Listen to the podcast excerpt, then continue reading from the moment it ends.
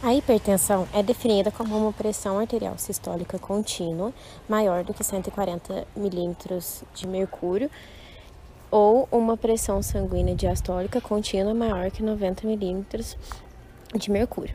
O objetivo do tratamento antihipertensivo é reduzir a morbidade cardiovascular e renal e a mortalidade. As recomendações atuais são de iniciar o tratamento com diurético tiazídico, IECA, bloqueador do receptor angiotensina ou bloqueador dos canais de cálcio. Se a pressão arterial não é controlada adequadamente, deve ser acrescentando um segundo fármaco selecionado com base na minimização dos efeitos.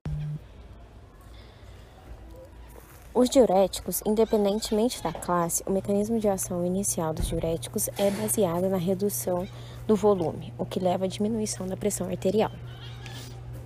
O tratamento com doses baixas de diuréticos é seguro, barato e eficaz na prevenção de derrame, infarto do miocárdio e insuficiência cardíaca.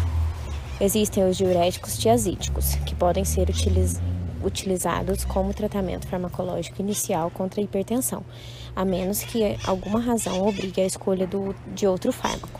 Os diuréticos tiazídicos, como a hidroclorotiazida e a clortalidona, diminui a pressão arterial inicialmente por aumentar a excreção de sódio e água. Isso causa uma redução do volume extracelular, resultando em diminuição do débito cardíaco e do fluxo sanguíneo renal. Os diuréticos tiazídicos podem causar hipopotassemia, hiperuricemia e, em menor extensão, hiperglicemia em alguns pacientes.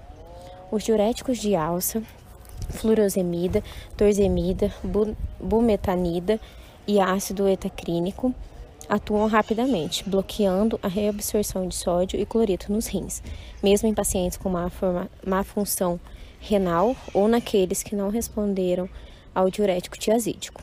Os diuréticos de alça causam diminuição da resistência vascular renal e aumento do fluxo, do fluxo sanguíneo renal, comumente usado para tratar sintomas de insuficiência cardíaca e edema. Os diuréticos poupadores de potássio, amilorida e triantereno inibidores do transporte de sódio epitelial nos ductos distais e coletores, bem como espironolactona e eplerenona. Os beta-bloqueadores reduzem a pressão arterial primariamente diminuindo o débito cardíaco. Eles também podem diminuir o fluxo simpático do sistema nervoso central e inibir a liberação de renina dos rins, reduzindo assim a formação de angiotensina 2 e a secreção de aldosterona. Efeitos comuns: os beta-bloqueadores podem causar bradicardia, hipotensão e efeitos adversos do sistema nervoso central, como fadiga, letargia e insônia. Os inibidores da enzima conversora de angiotensina, conhecidos como IECAS, como inalapril e lisinopril, são recomendados como tratamento de primeira escolha contra hipertensão em pacientes com uma variedade de indicações, incluindo risco alto de doença coronária ou história de diabetes, AVE, insuficiência cardíaca, infarto do miocárdio ou doença renal crônica.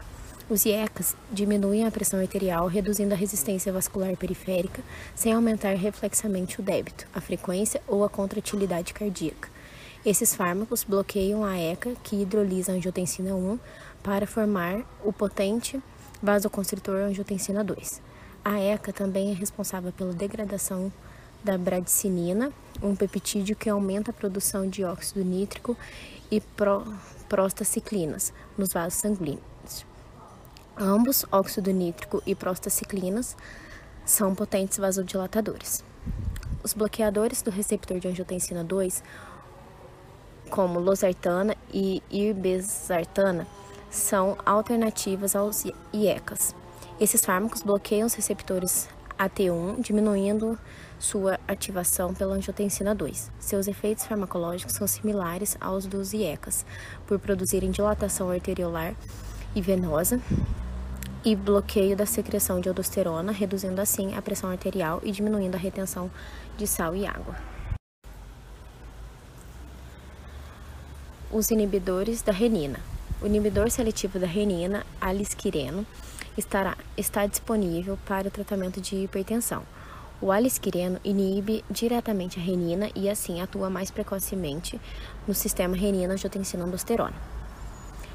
Os bloqueadores dos canais de cálcio são uma opção de tratamento recomendado para hipertensos com diabetes ou angina. São divididos em três classes químicas, cada uma com propriedades farmacocinéticas e indicações clínicas diferentes. Defenilauquilaminas, benzotiazepínico, dipirodininas, os antagonistas de canais de cálcio bloqueiam a entrada de cálcio por se ligarem aos canais de cálcio do tipo L no coração, nos músculos lisos dos vasos coronarianos e arteriolares periféricos. Isso causa o relaxamento do músculo liso vascular, dilatando principalmente as arteríolas. Os bloqueadores dos adrenoceptores alfa, brazosina, doxazosina e terazosina produzem bloqueio competitivo de adrenoceptores alfa-1. Eles diminuem a resistência vascular periférica e reduzem a pressão arterial, relaxando os músculos lisos de artérias e veias.